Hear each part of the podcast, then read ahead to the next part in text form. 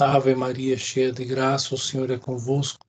Bendita sois vós entre as mulheres, e bendito é o fruto do vosso ventre, Jesus. Santa Maria, Mãe de Deus, rogai por nós, pecadores, agora e na hora de nossa morte. Amém.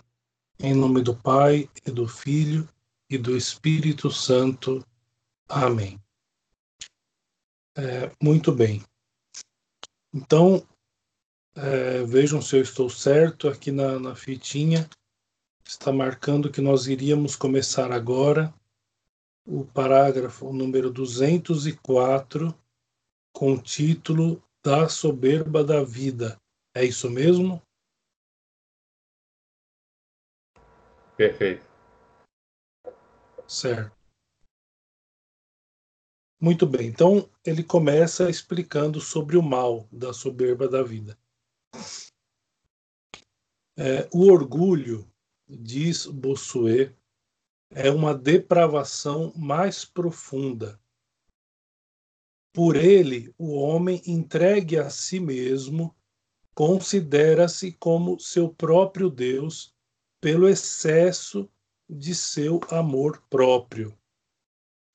Então, é claro que é, não é do in, logo no início de uma soberba, não é no início de alguma prática de orgulho interna ou externa que isso vai ficar latente, né, muito claro, ou seja, de que a pessoa vai considerar-se como o seu próprio Deus. Não é agora. É, tem uma coisa que nos ajuda a, a saber o grau é, da, do orgulho na nossa vida, que é a questão do amor próprio. Ou seja, quanto maior for o amor próprio, mais orgulhosos nós somos. E vejam bem que coisa interessante, né? É, a doutrina católica, na, na, a doutrina espiritual católica, ela condena é, o amor próprio, não é? e não exalta ou elogia. E hoje nós vemos é, o contrário, o oposto. Nós vemos as pessoas aconselhando outras a, ter, a terem mais amor próprio. Não é interessante isso? Nós vemos, inclusive, nesses livrinhos de autoajuda, né, que, na verdade, não ajudam nada. É, fazem com que a pessoa fique cada vez mais orgulhosa quando incentivam o amor próprio. Porque o amor próprio vai gerar em nós o orgulho. E quanto maior o amor próprio, maior o, maior o orgulho, mais nós estamos nos considerando o nosso próprio Deus. Pelas palavras, e até por uma convicção de fé, talvez, nós vamos à igreja, vamos à missa todos os domingos, rezamos todos os dias, mas as nossas ações não correspondem com aquilo que praticamos. É, quando nós damos à nossa vida certas pitadas de amor próprio. Então, deve, deve -se, devemos ficar muito atentos é, a este ponto. Ou seja, o amor próprio, quanto mais amor próprio, mais orgulho, maior é o nosso orgulho.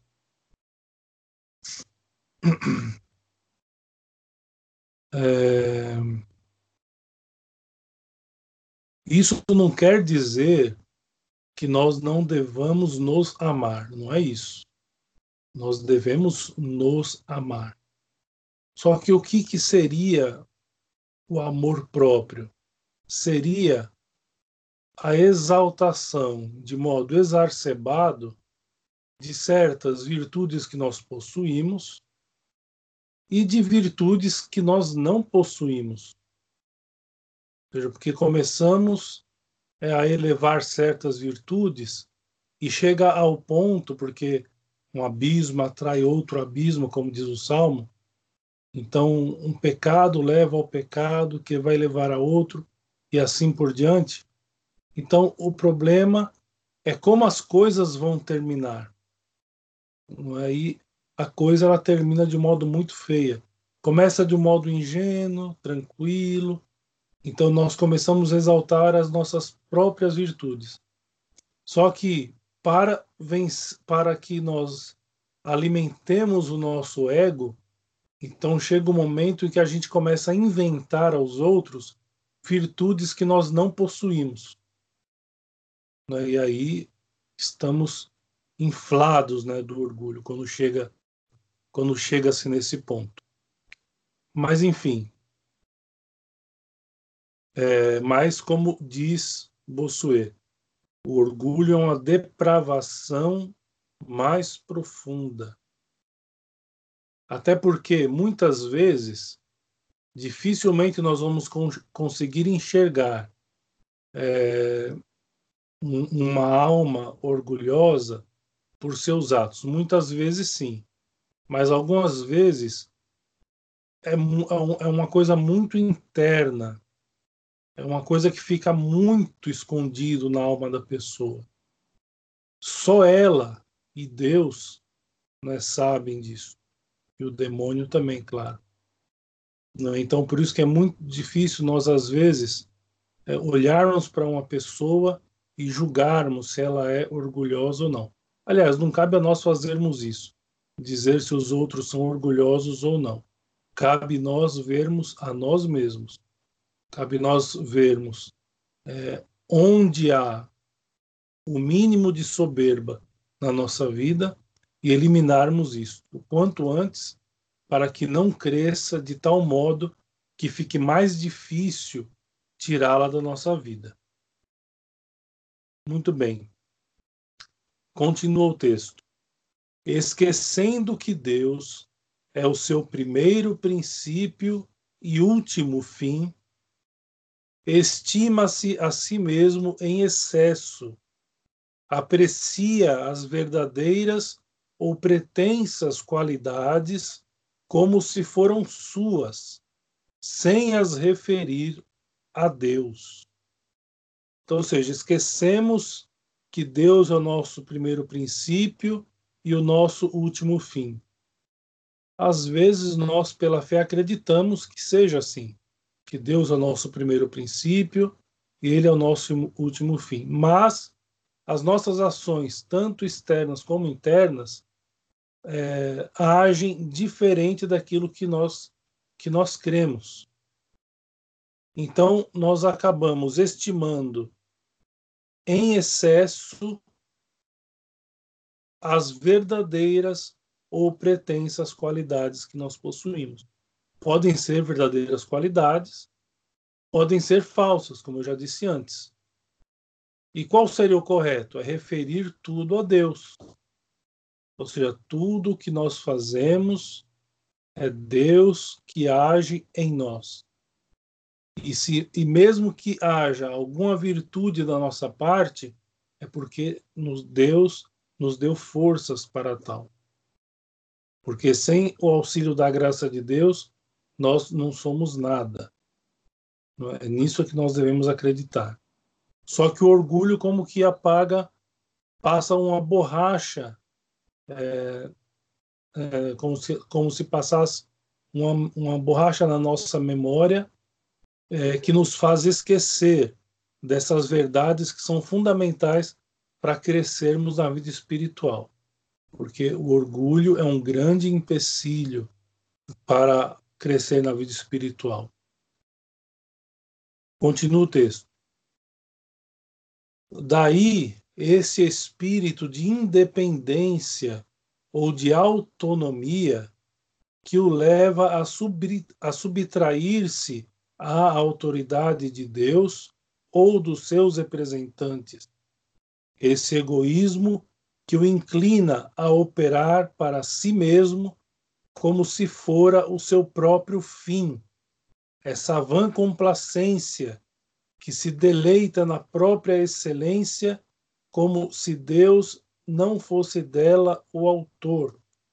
E aqui ele vai dizendo várias coisas, vamos parte por parte. É? Então, primeiro, o espírito de independência de Deus. Ou seja, que, que faz com que acreditemos que nós sejamos autônomos da nossa própria vida espiritual.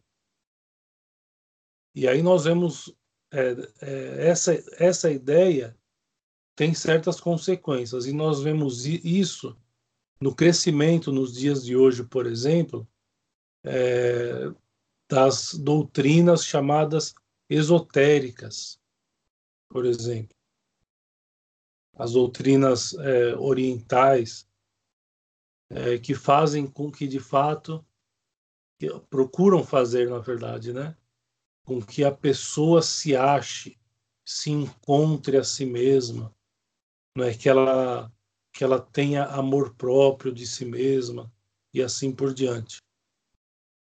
É, essa independência faz com que nós fiquemos revoltosos de toda a autoridade, da autoridade de Deus e, em princípio, da autoridade dos homens até mesmo daqueles homens que têm a sua autoridade por causa de Deus, como é o caso do Santo Padre Papa, dos bispos, é, dos sacerdotes. Então começa-se por aí e depois a independência de Deus também, ou seja, você é dono da sua vida espiritual. Não é Deus que está no controle, é você que está no controle. Então percebam que é uma coisa que nós estamos vivendo nos dias de hoje e que no passado a introdução dessas ideias de independência e de autonomia da vida espiritual estão causando isso que nós estamos vendo hoje, o número de ateus aumentando, o número de seitas esotéricas aumentando e assim por diante dentro da própria igreja, nós vemos esse espírito de autonomia da própria vida espiritual, esse espírito de desobediência. Bom, esse, o espírito de desobediência é latente, é fácil de perceber. Ou seja, qual foi a última carta, qual foi a última encíclica que nós lemos é, do Santo Padre Papa? não é? Ou seja, qual foi a última encíclica? É, nós estamos obedecendo à Santa Igreja é, como nosso Senhor assim quis, pois tudo o que ligares na terra será ligado no céu, e tudo que desligares na terra será desligado no céu. Então vejam que dentro da própria igreja nós estamos vivendo nos dias de hoje, esse espírito de autonomia, não é de independência. Eu sou o senhor de mim mesmo. Não é eu é que sou dono da minha própria vida espiritual. Então nós vemos isso não só no mundo, mas nós vemos isso inclusive dentro da igreja. E quantas vezes nós não vemos também aquela situação em que, duas, em que a mesma pessoa pratica ao mesmo tempo duas ou mais religiões. Vão à missa, mas vão no candomblé, vão no espiritismo, é aquilo que é chamado de sincretismo religioso. Quantas vezes nós não vemos isso? Nós vemos isso, infelizmente, muitas vezes. E a cada dia que passa, o número de fiéis nessa situação está cada vez maior. E como é que a gente sabe que isso é uma motivação do orgulho? É muito simples. Basta um fiel católico, com humildade, tentar corrigir essas pessoas. Assim, olha, não é certo você ir lá no Espiritismo e vir à Santa Missa. O certo é você fazer uma escolha. Faça uma escolha. Se você escolher pela Santa Missa, se você escolher ser católico, seja católico. Não vai buscar outros lugares. E veja a reação dessa pessoa. Veja a reação dessa pessoa.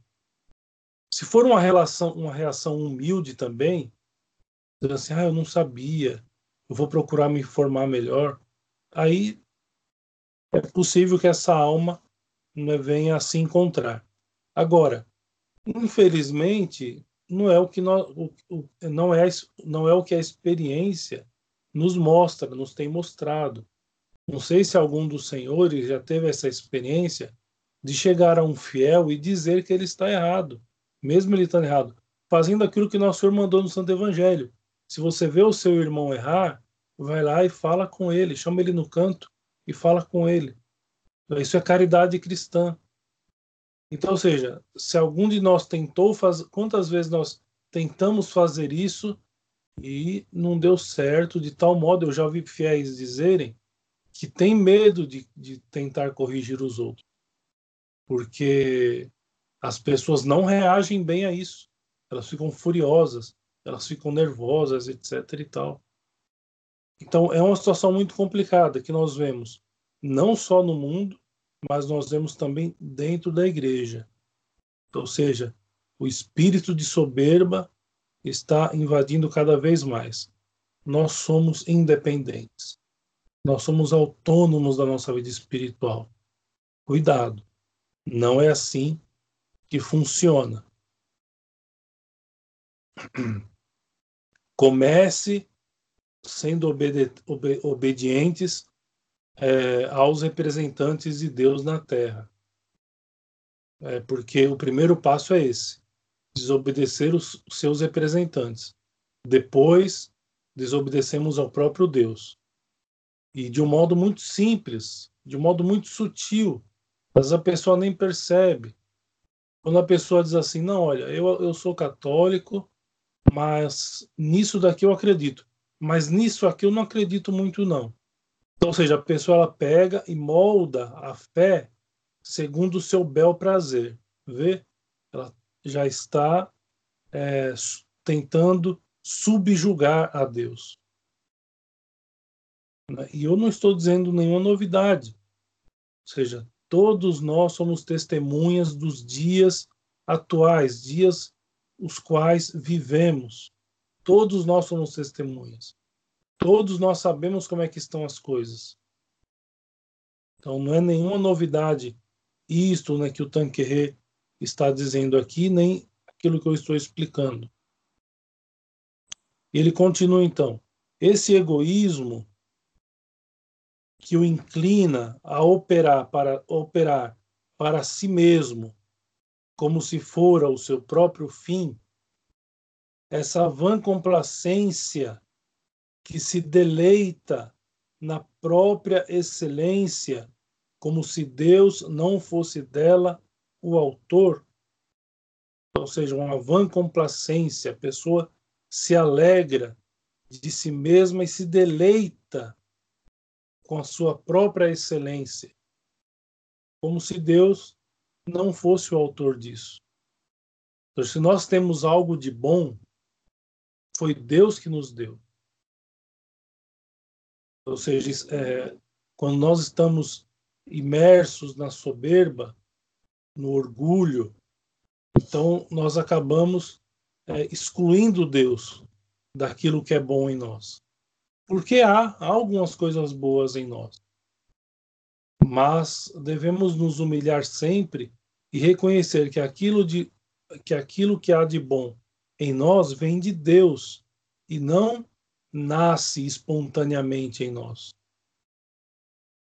Não há espontaneidade no crescimento das coisas boas que existem em nós. Vem de Deus. Que se compraz em suas boas obras como se elas não fossem, antes de tudo e principalmente, resultado da ação divina em nós. Ou seja, quando nós fazemos uma caridade mesmo, nós esquecemos de, de atribuir a Deus e nos autobajulamos por ter feito alguma coisa boa. Tem alguma coisa errada. Quer dizer que a soberba está entrando na nossa vida. E não é o simples fato de gostar de fazer caridade, porque isso é uma coisa que todo mundo de bem gosta. Todo mundo de bem gosta de praticar um ato de caridade é natural. Agora, atribuir esse ato a si mesmo, sem referir-lhe a Deus, esse é o grande problema. Essa tendência a exagerar as próprias qualidades e atribuir-se outras que não possui, a preferir-se aos demais, até por vezes a desprezá-los, como fazia o fariseu. Lembra a parábola do fariseu?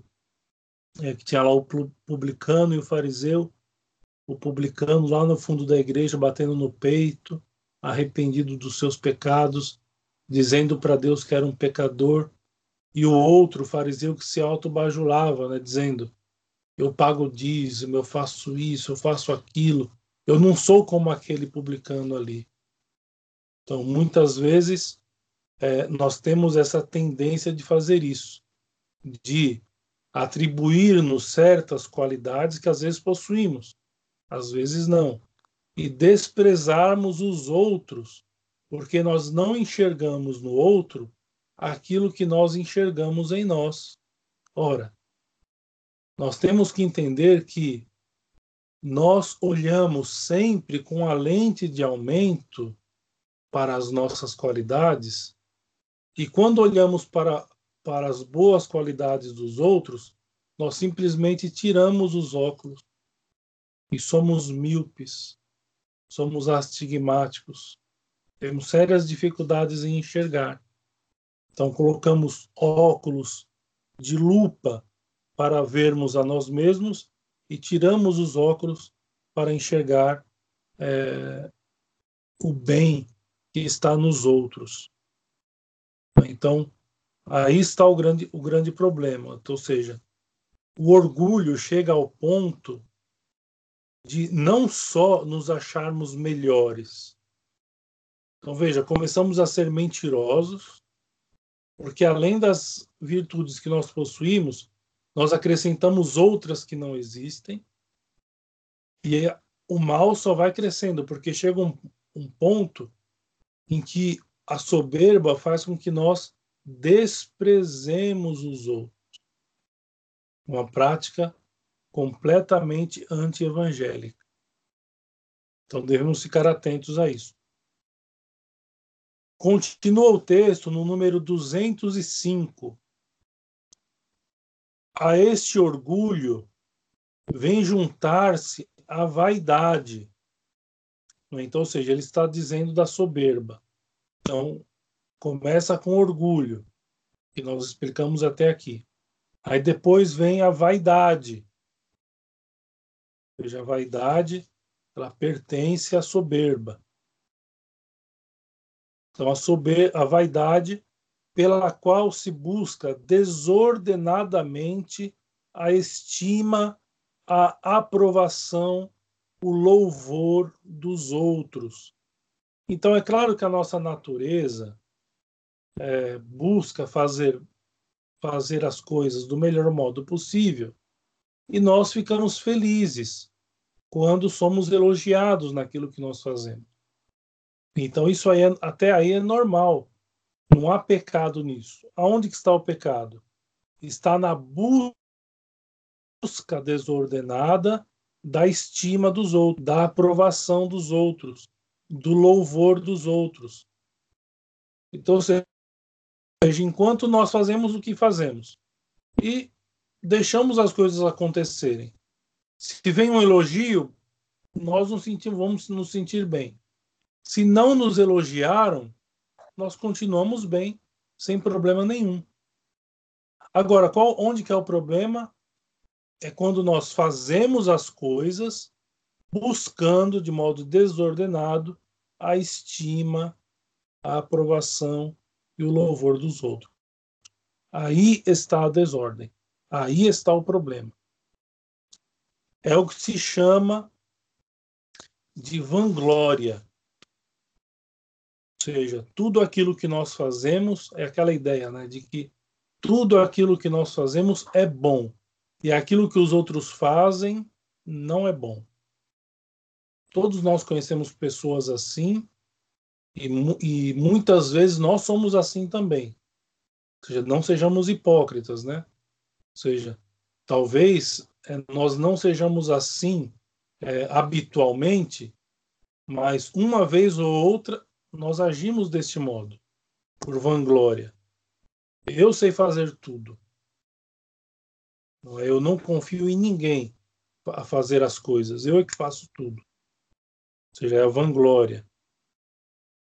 E é claro, e como eu faço tudo de melhor, as pessoas têm que elogiar aquilo que eu faço. Às vezes, como eu falei, como a pessoa ela coloca um óculos de aumento para enxergar as suas qualidades, ela acaba enxergando uma qualidade onde não há. E às vezes ela não faz a coisa bem, mas ela acha que faz. E se vangloria daquilo que fez e quer ser elogiada por causa daquilo. E se ela fez mal, ela não vai ser elogiada. Ela tem que ser humilde e reconhecer. É o certo, né? Continuando o texto. Porquanto, como faz notar Bossuet, se estes louvores são falsos ou injustos, que enorme é o meu erro em neles tanto me comprazer. Então veja, nós nos comprazemos, não é desses, nós chegamos a nos comprazer desses erros que nós possuímos. É, se esses louvores são falsos ou injustos. Então, por exemplo, nós sabemos que o que nós fizemos lá no fundo, nós sabemos que não foi bom. E aí nós recebemos um elogio. Pronto. Pronto. Às vezes foi um elogio até para para te animar, não é? Para olha, na próxima vez vai ser melhor, etc.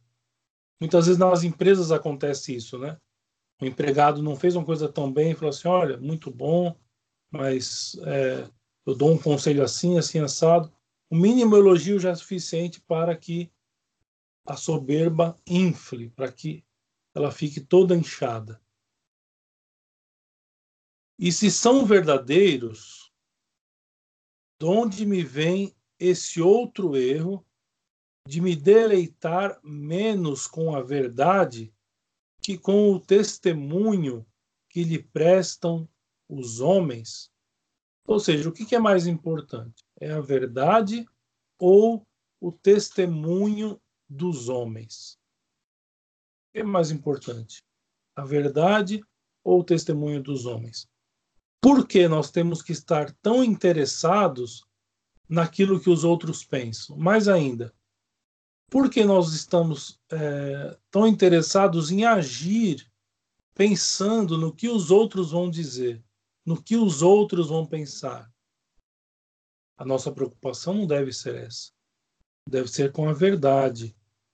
A verdade é mais importante que o testemunho dos homens. É muito mais importante. E com a verdade nós vamos nos comprazer. E nós que somos cristãos, Sabemos o que é a verdade. Diz nosso Senhor: Eu sou o caminho, a verdade e a vida. Ninguém vai ao Pai senão por mim. Nosso Senhor Jesus Cristo é a verdade. É a verdade encarnada. Testemunho dos homens a nosso respeito, de que vale? As pessoas podem pensar o que, o que quiserem da gente. Podem pensar bem, podem pensar mal. Se pensar mal da gente, o problema vai ser delas, não vai ser nosso. É elas que vão ter que servir com Deus, não nós. Porque Deus cobra tudo. Agora, se nós nos importamos com essas coisas, se nós deixamos a soberba entrar na nossa vida a tal, a tal, de, a tal ponto em que nós nos preocupamos com o que os outros vão pensar de nós, Deus vai nos cobrar também disso. Que a verdade é mais importante.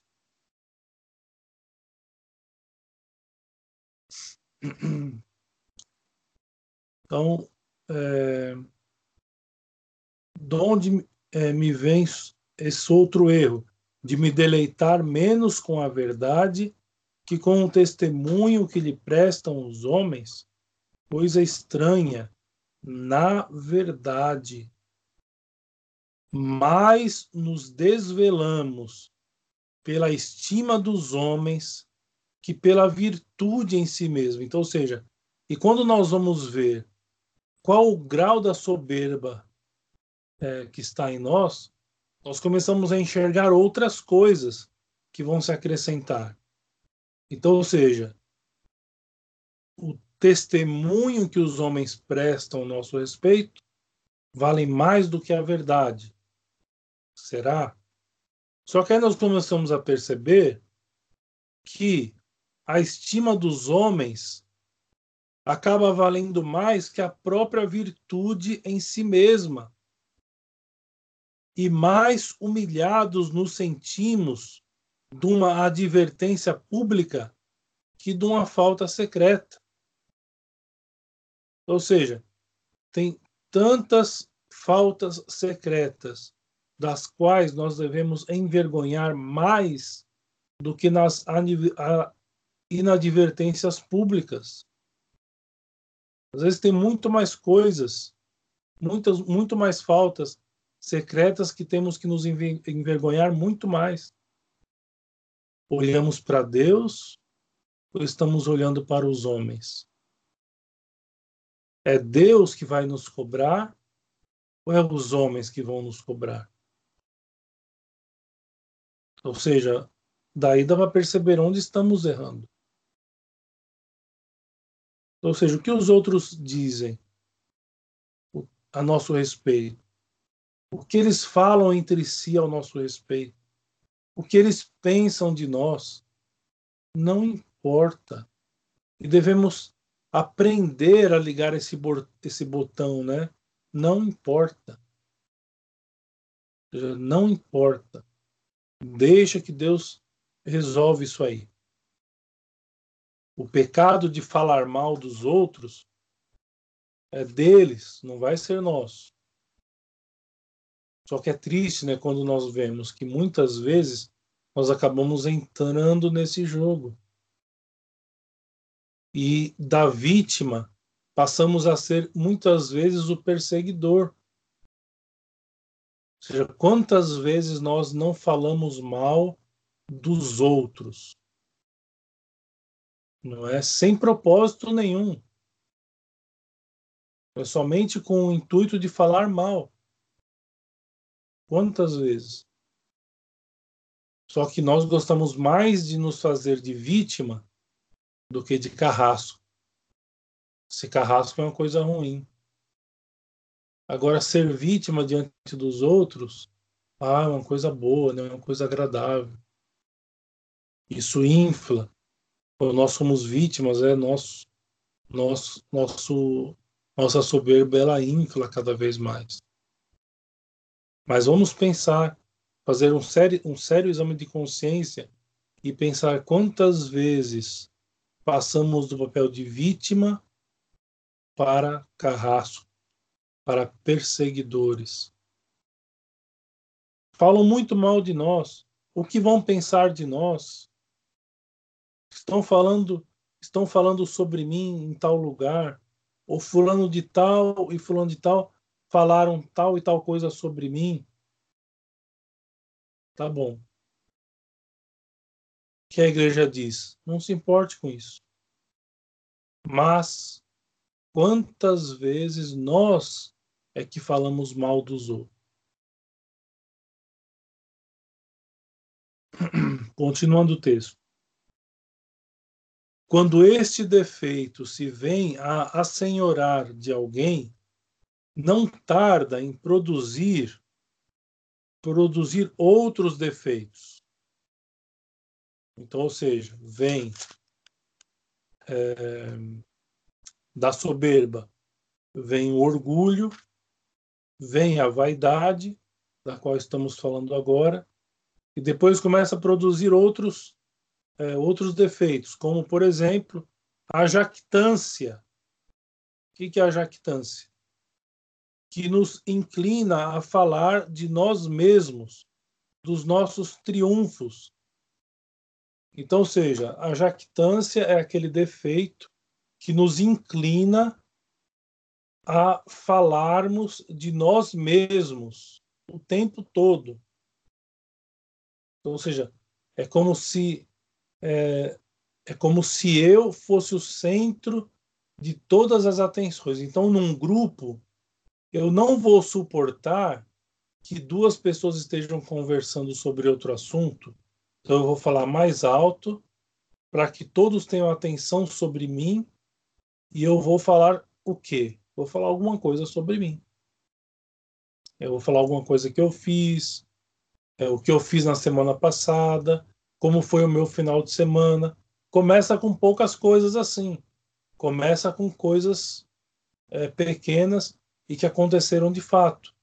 Até a jactância chegar, chegar ao ponto de nós começarmos a falar sobre nós coisas que não aconteceram.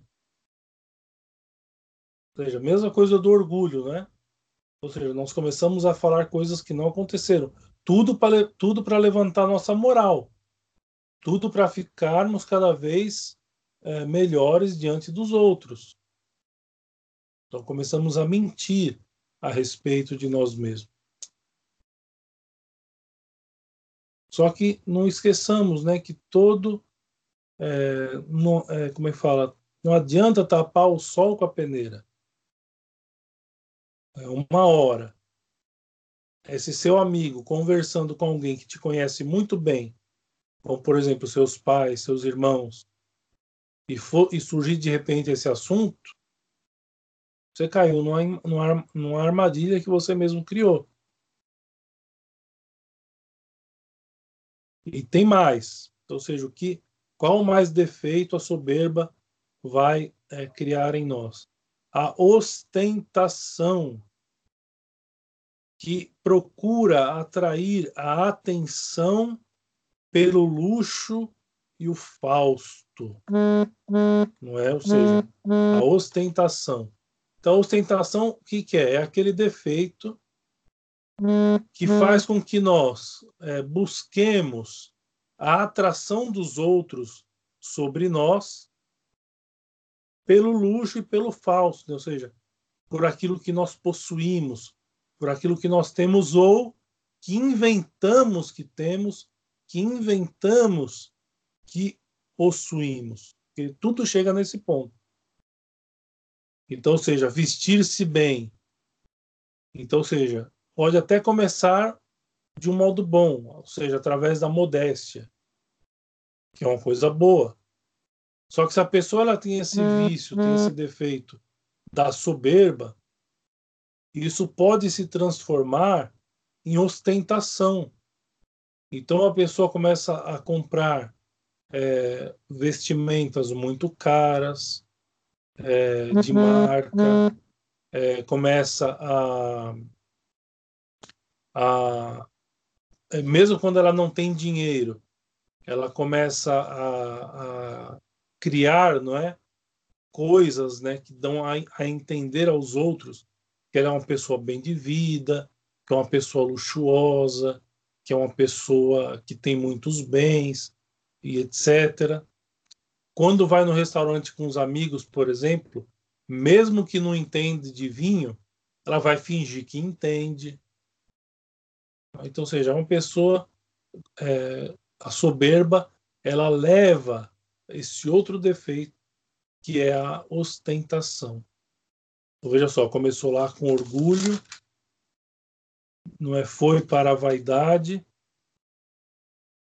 é, foi para a jactância e agora estamos na ostentação. E depois, por fim, chega-se à hipocrisia. Né? Geralmente, o soberbo é uma pessoa hipócrita, porque a hipocrisia mascara. É, cadê? A hipocrisia que se mascara dos exteriores da virtude sem se importar de a adquirir. Né? Então, seja, o,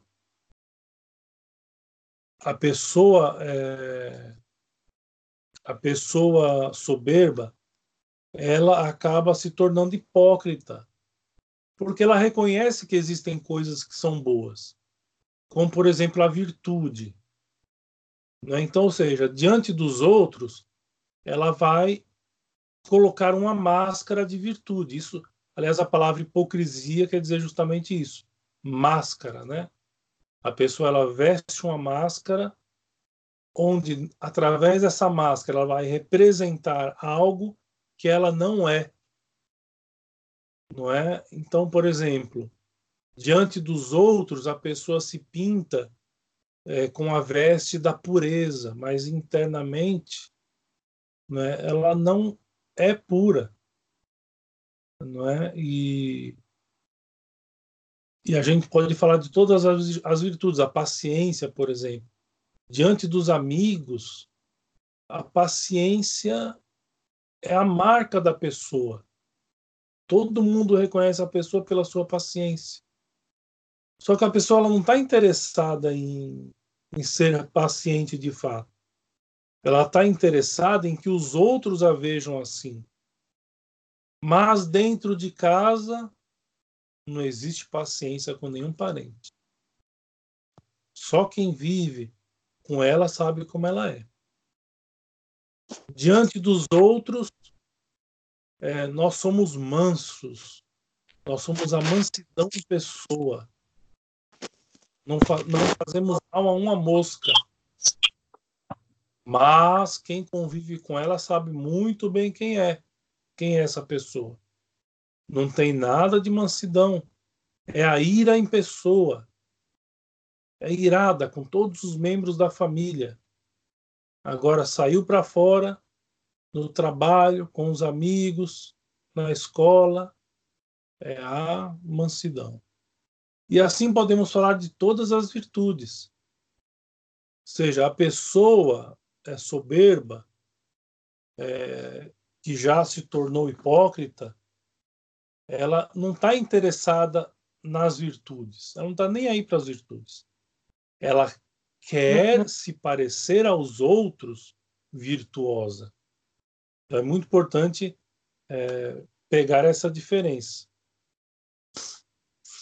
Ela quer se mostrar aos outros virtuosa, mas ela não está interessada em sê-lo de fato.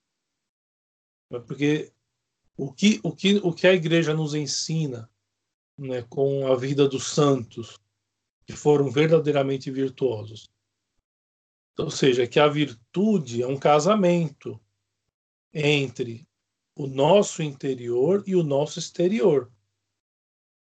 Seja, aquilo que o nosso interior deseja, o nosso exterior deve produzir. Então, se nós desejamos a paciência, nós vamos fazer de tudo para produzir isso com o nosso corpo. Se nós queremos a santa pureza, nós vamos fazer de tudo para produzir isso com o nosso corpo. E assim com todas as virtudes. Só que o soberbo, ele não está interessado na virtude. Ele só está atento para aquilo que os outros acham dele. Não é? Então, percebam essa nuance aqui. Então, ou seja, diante dos outros, ele vai aparentar o Senhor Virtude, um super-herói, né? Senhor Virtude, super virtude diante dos outros. Mas quem mora com ele sabe que é outra história, é outra situação. Aliás, eu já caí numa situação assim muito interessante. É, talvez alguns de vocês caíram em alguma situação semelhante também. É, de eu ir na casa é, de alguns amigos, de uma, foi uma, aconteceu um caso particular, né? Um rapaz assim muito bom, é, na escola, por exemplo, ele era muito respeitoso com, com os professores, era um CDF igual eu, né? Ele, ele se preocupava com, com a obediência ao professor, etc. Aí eu fui fazer um trabalho uma vez na casa, na casa dele e eu fiquei assustado como ele respondia para a mãe dele. Eu fiquei impressionado. Né? Porque assim, é uma contradição. Que, ou seja, a pessoa pode dar a desculpa que seja. Não, mas é que com as pessoas de fora de casa parece que acontece alguma coisa, tanto que não sabe explicar, né? Não, tá errado. Devemos ser sempre os mesmos em qualquer lugar onde estejamos. E se nós alcançamos certa virtude no, é, no local de trabalho, devemos levar essa conquista em todos os outros ambientes. Agora, qual que é o problema aqui? O problema aqui é que o soberbo não está interessado com isso. Ele não está interessado com isso. As únicas pessoas é, que ele não não faz faz é, que ele não faz questão da opinião é dos próprios familiares. Dos próprios familiares ele não está nem não tá nem o que pensa. Agora, dos outros de fora, ele está muito preocupado. Né? Então, por isso, ele será o, o soberbo, ele será sempre um hipócrita. Tá bom? Continuando. Os efeitos do orgulho são deploráveis. E aqui, orgulho no mesmo sentido de soberba. Os efeitos do orgulho são deploráveis. Primeiro, não, primeiro não, né? ele, ele faz uma, uma explicação primeiro. Devemos lembrar que o orgulho é o maior inimigo da perfeição. O orgulho é o maior inimigo da perfeição. Por quê? Porque o orgulho não é um defeito meramente externo. Não é um, não é um defeito é, meramente de personalidade que nós podemos resolver com algumas leituras. Não. O orgulho é um pecado capital. É? Então, isso sugere que esse pecado, então, por ser capital, ele se infiltra na nossa alma. Ele se infiltra na nossa inteligência, na nossa vontade, na nossa é, sensibilidade, ou seja, ele se infiltra nas potências da nossa alma. De tal modo que aquilo que pensamos é orgulho, aquilo que, aquilo que queremos passa a ser orgulho, não é? Aquilo é, que nós buscamos enquanto a beleza é só orgulho. Ou seja, chega um, um momento em que tudo que nós fazemos é dominado pelo orgulho. Ele, ele se entranha na nossa alma. Daí ele ser o maior inimigo da perfeição. Daí também ser um dos defeitos mais difíceis de vencer, por ele estar entranhado é, nas nossas faculdades. Mas ele diz aqui: é,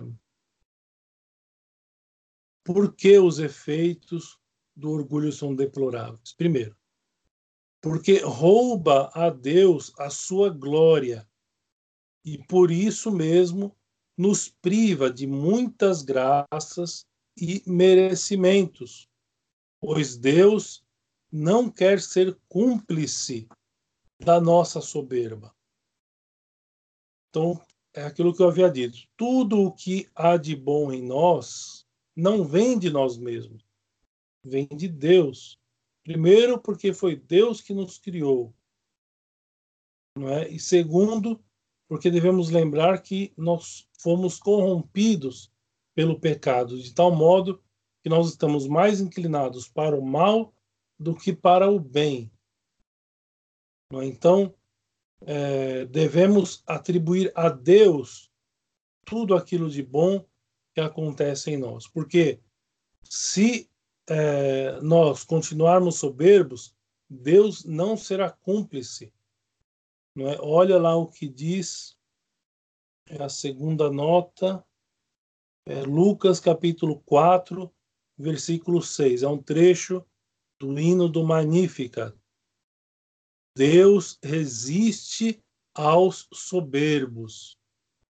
Deus resiste aos soberbos. Deus dá a sua graça aos humildes, que é isso que ele está dizendo aqui. Nós somos privados de muitas graças se mantemos na, se nos mantemos na soberba. Por quê? Porque Deus dá a sua graça aos humildes, mas resiste aos soberbos. Segundo,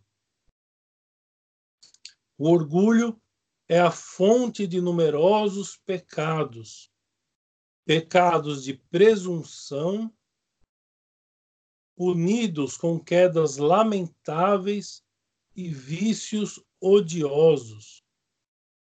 Então, ou seja, quando nós somos presunçosos, é, e muitas vezes nós achamos é, que algumas coisas que nós fazemos, e achamos uhum. realmente que são atitudes boas, benéficas para a nossa vida espiritual, mas são atos de presunção. Como, por exemplo, aquela frase simples: Não, eu consigo. Eu vou conseguir.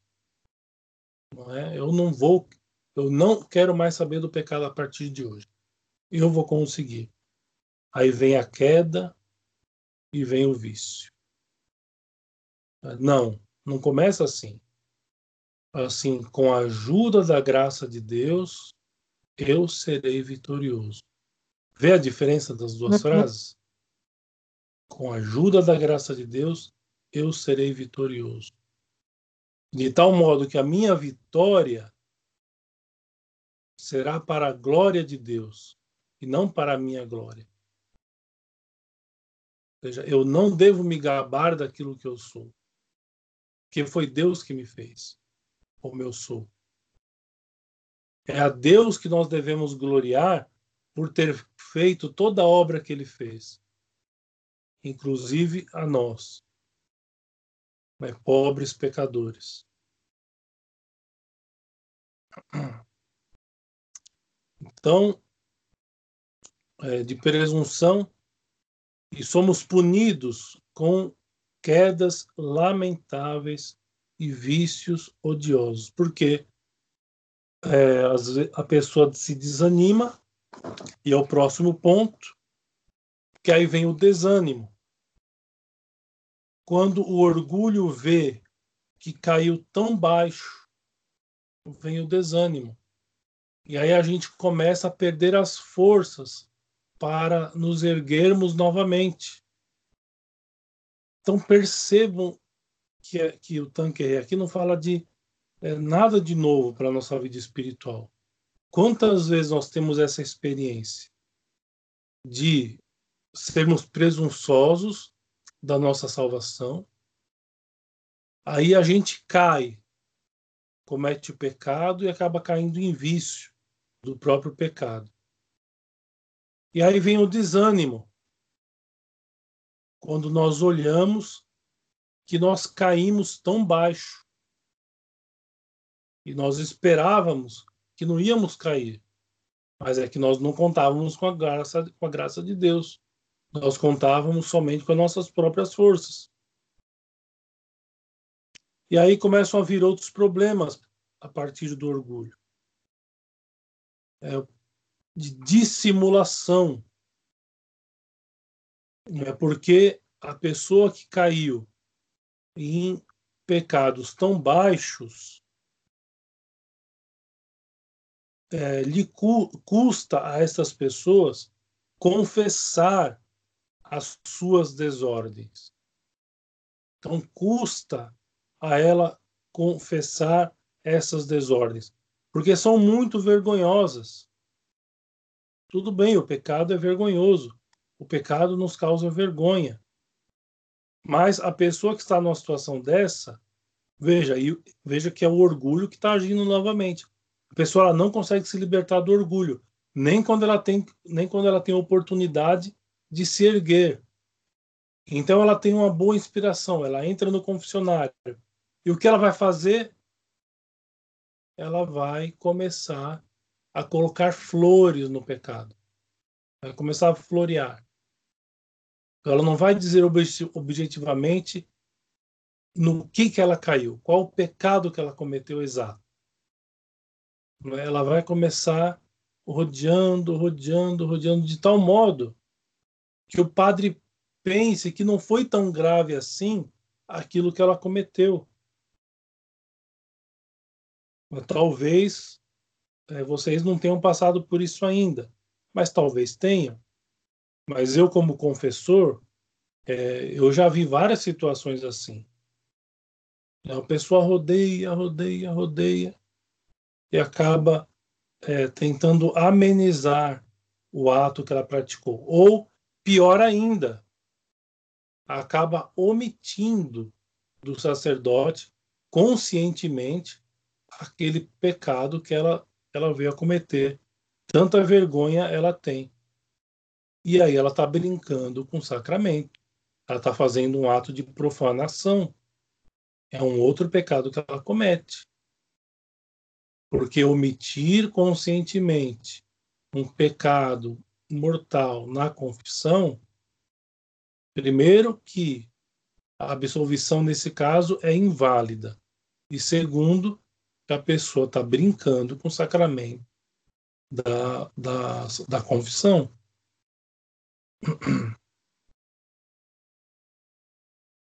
É, aqui ele continua de resistência aos superiores. Então, ou seja, é, superiores aqui do ponto de vista religioso mesmo, os sacerdotes, diretores espirituais. Às vezes o padre percebe alguma coisa na alma do, do fiel e fala assim, olha, faça tal, faça tal coisa, ou deixa, deixa de fazer tal coisa. Não, só que nós nos bastamos a nós mesmos. Quem é esse padre? para me dizer o que eu tenho que fazer. É claro que às vezes a pessoa não pensa assim desse jeito. Não é mais internamente ela está agindo deste modo. Eu vou fazer o que eu quiser. Quem sabe da minha felicidade sou eu. Vê, são frases que a gente ouve aí, que a gente está ouvindo hoje, à torta e à direita. Quem sabe da minha felicidade sou eu. Eu é que busco a minha felicidade. Só eu sei da minha felicidade.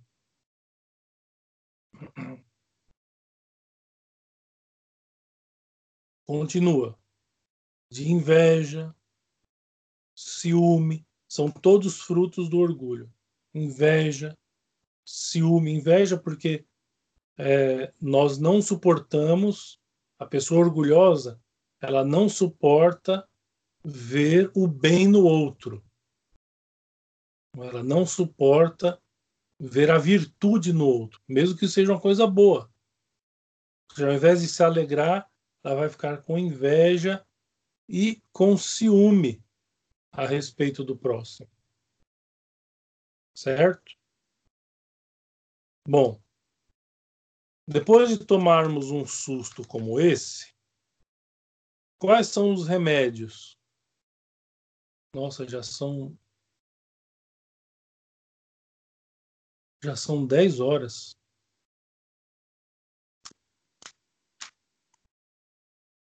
É, como tem uma página e meia, a gente conclui é, na, na semana que vem. Tá bom? Nos os remédios é, para a soberba. Tá bom? É, eu também não percebi o tempo. Para mim, eu tinha falado só meia hora até agora. Hoje o tempo. Quer dizer, o tempo sempre passa igual, né? Mas deu a impressão que, que passou rápido o tempo hoje. Muito bem. Eu deixo aberto então agora para perguntas.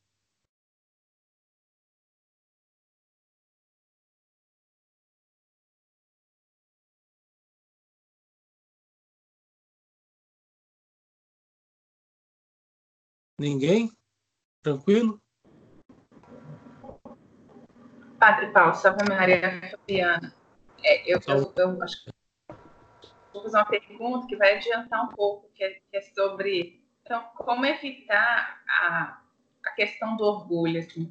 E quando o, o, você está batalhando contra o orgulho, o orgulho ele, ele vem com uma força em outras áreas que você não estava se ocupando dela. Ou vem em outras situações até de revolta. Certo. De fato, é, nós só podemos combater o orgulho é, em várias frentes, não é? É claro que existem é, existe modo é, modos mais objetivos que o Tanker vai dizer é, mais para frente e nós vamos acompanhar todos juntos. Mas de fato, né, essa é uma percepção é, real que você teve, que quando a gente dá a impressão que a gente vence de um lado, aí aparece do outro e assim por diante. Ora, cabe lembrar que, como ele diz, né, o orgulho é o pai de todos os outros vícios. É a origem né, de uma multidão de pecados. Então, é claro que o orgulho ele vai, vai estar entranhado em várias instâncias da nossa vida. Só que quanto mais nós é, tiramos o orgulho da nossa alma, das nossas faculdades, é, mais nós vamos ficando imunes a essas ações é, de outras frentes né, do orgulho. É, mas aí nós vamos ver melhor na próxima semana. Tá bom? Ok. Mais alguém? Salve Maria, boa noite, padre. Salve Maria. É... Ô padre, não é propriamente uma pergunta que eu consegui organizar bem, mas se você pudesse me ajudar com uma questão. Sim, pode falar. Tá. É...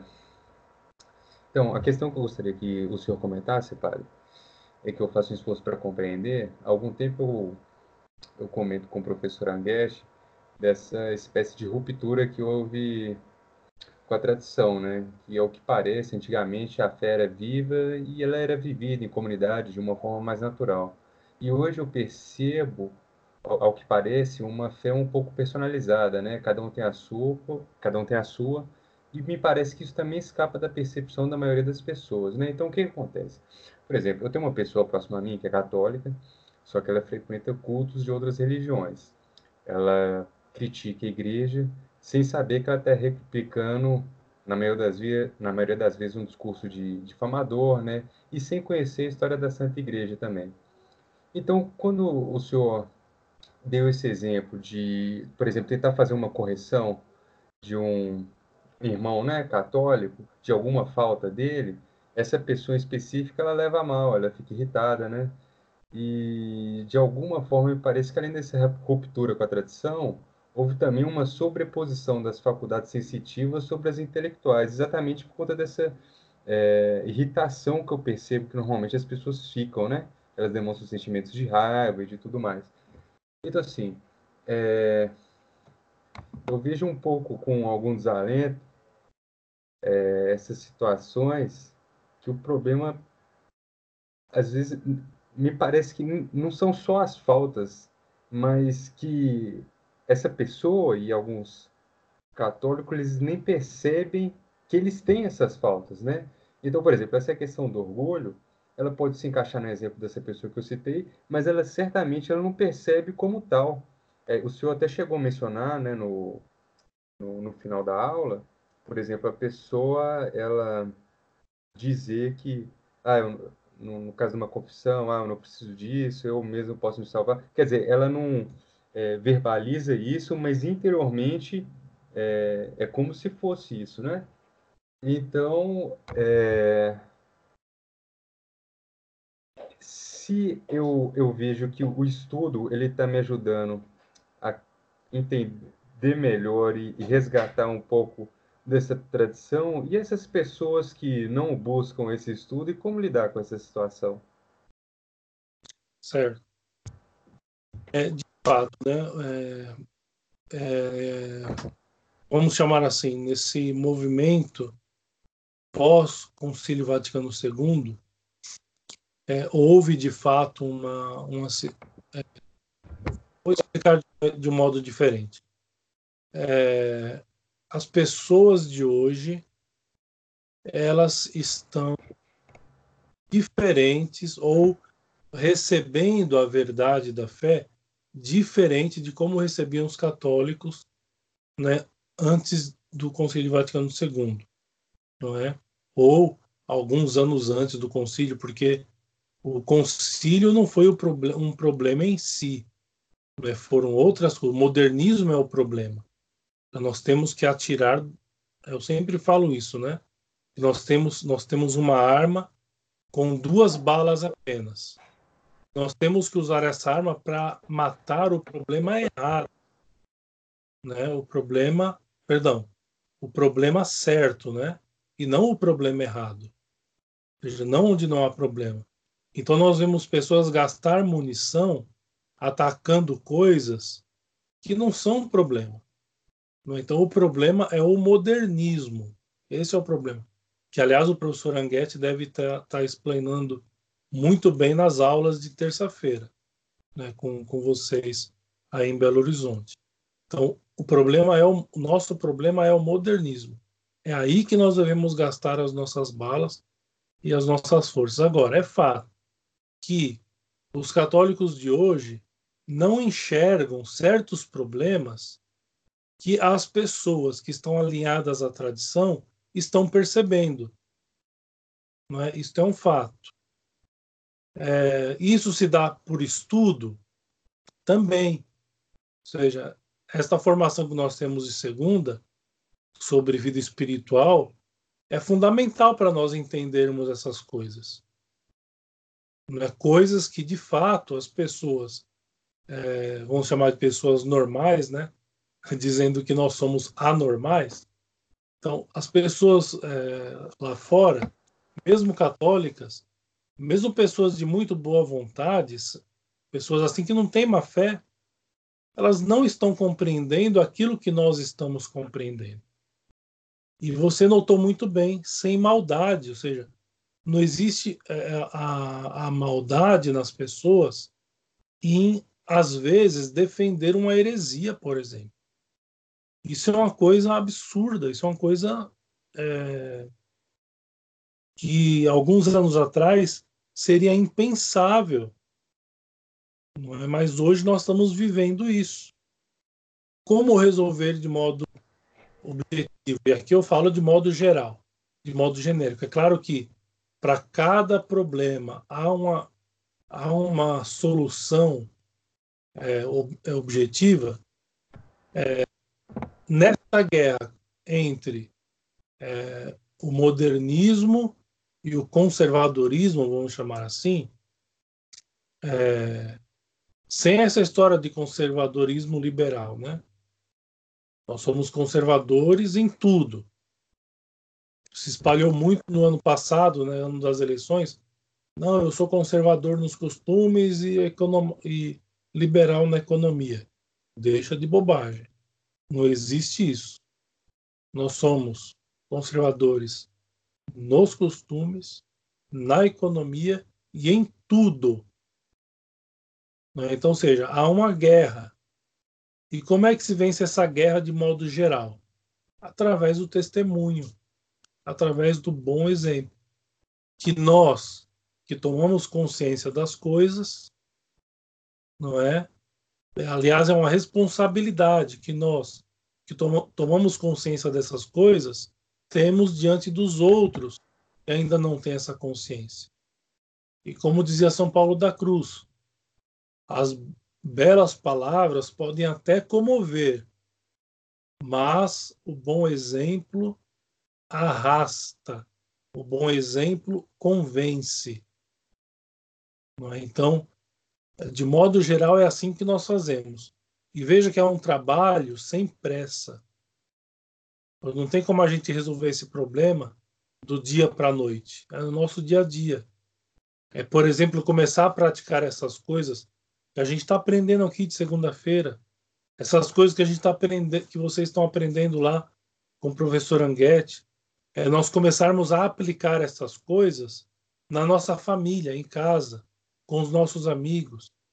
As pessoas verem que nós mudamos e estamos felizes com essa mudança que aconteceu na nossa vida. Ou seja, é o testemunho, é o bom testemunho que vai converter o mundo. Dom Chotat, na alma de todo apostolado, aliás, é uma leitura muito boa que eu recomendo, a alma de todo apostolado, eu creio que já devo ter recomendado outras vezes, mas como é uma boa leitura, eu recomendo novamente. A alma de todo apostolado de Dom Chotat. É, tem um momento que ele, que, ele, que ele fala justamente sobre isso, né? ou seja, ele diz assim, uma coisa mais ou menos assim, não sei se com exatamente com essas palavras, mas mais ou menos assim, olha, é, dai-me um padre e cinco almas verdadeiramente fiéis, católicas, devotas, e o mundo se converterá. Então, é uma expressão muito forte. É? Então, ou seja, um padre santo, né? um padre devoto, mais cinco fiéis verdadeiramente devotos, né? É, católicos verdadeiros, enfim, só isso bastaria né, para a conversão do mundo. E veja só, que novidade, né? Nós somos muito mais do que cinco.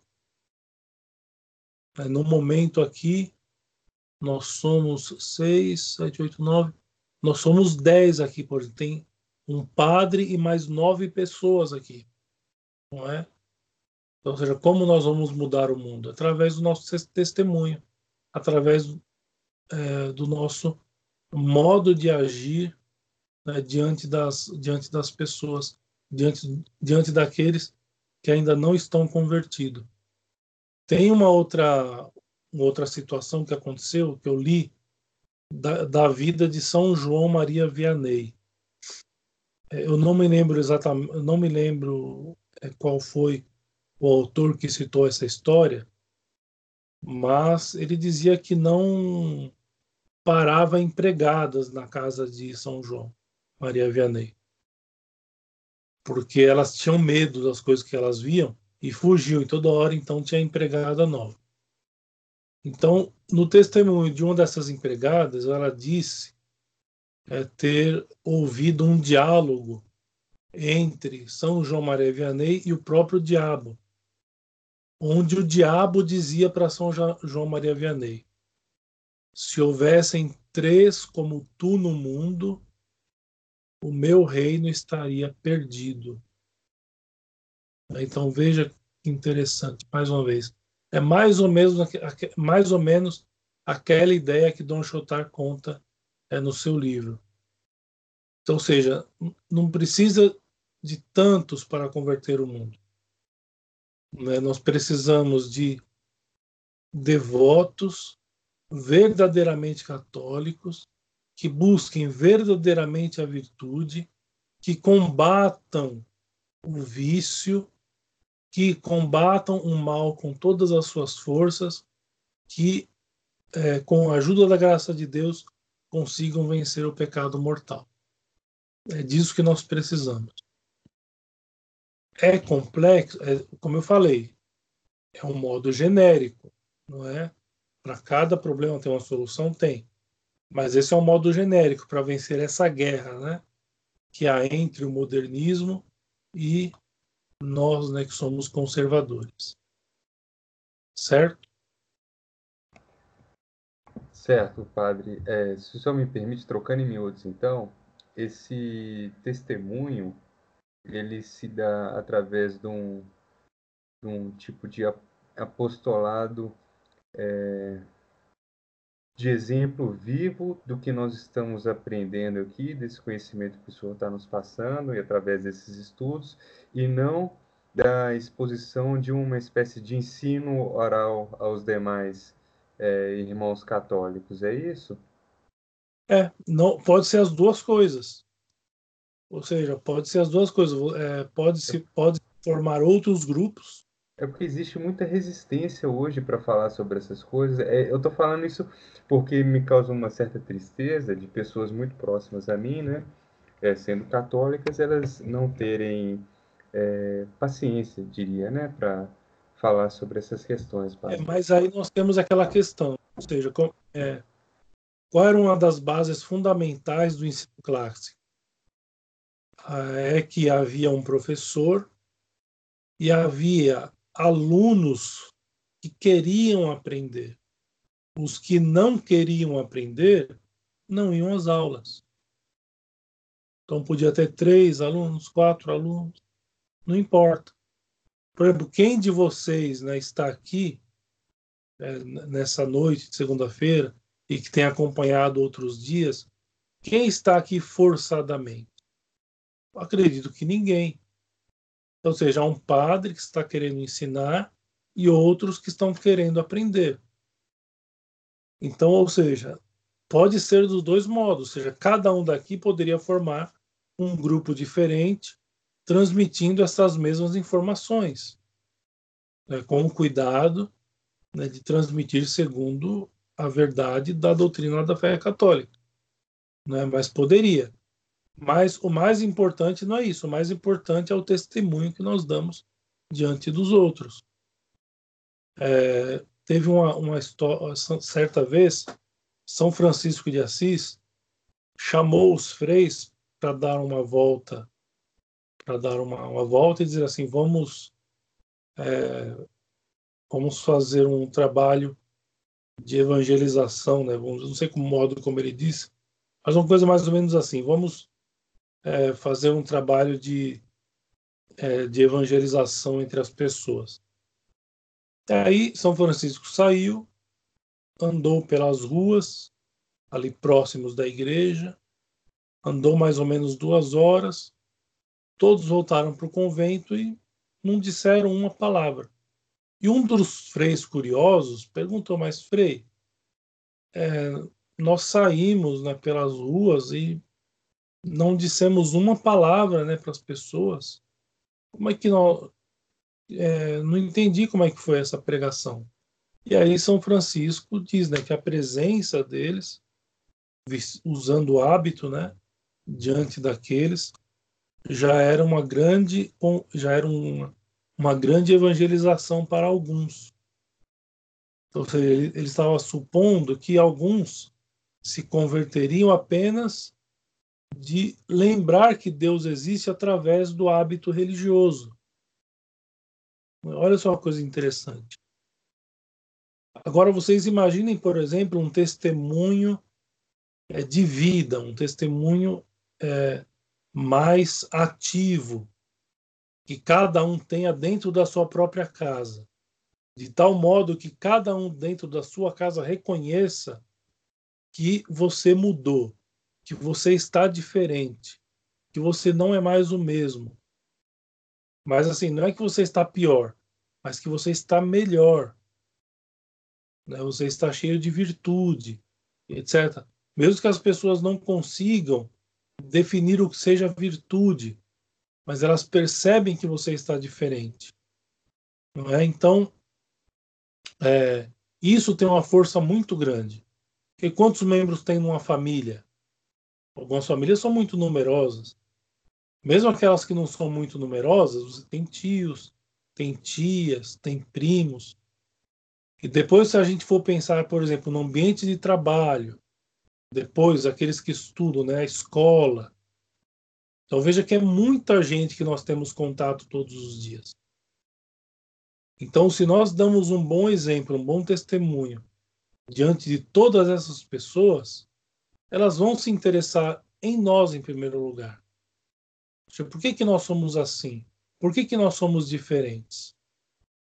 E aí, uma hora, elas vão chegar na verdade de que nós somos católicos, praticantes, conservadores, que estamos buscando verdadeiramente a virtude, que estamos buscando verdadeiramente né, uma vida espiritual.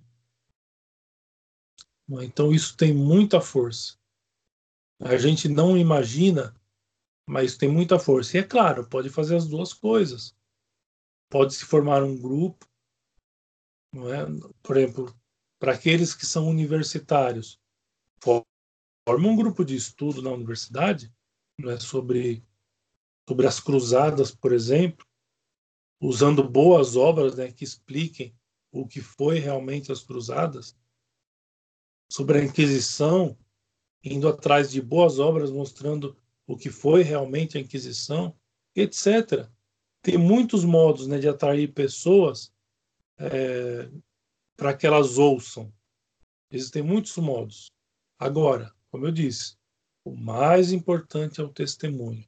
Palavras bonitas podem até comover, mas o exemplo convence. Tá bom? Tá bom, padre, muito obrigado. É com uma, uma felicidade que eu comento com o senhor que eu já tenho é, percebido algum desses efeitos aqui na minha própria casa. Que bom, fico Muito obrigado pela explicação. Imagina. É, mais alguma pergunta? Muito bem, já vai dar, já vai dar 10 e meia. É bom encerrarmos por aqui hoje, para não ficar cansativo.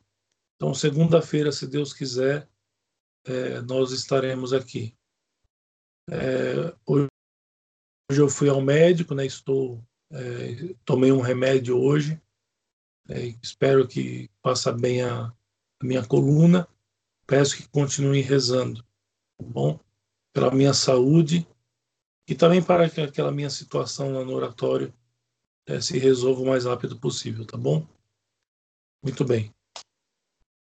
É, salve Maria a todos e Deus os abençoe. Em nome do Pai, e do Filho e do Espírito Santo. Amém.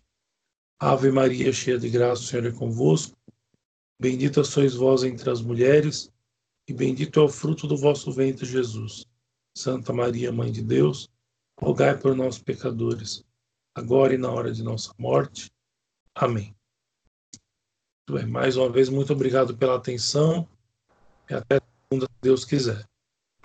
Eu que agradeço. Boa noite, salve Maria, Padre, fique com Deus. Salve Maria, Padre, obrigado. Salve Maria, Deus abençoe.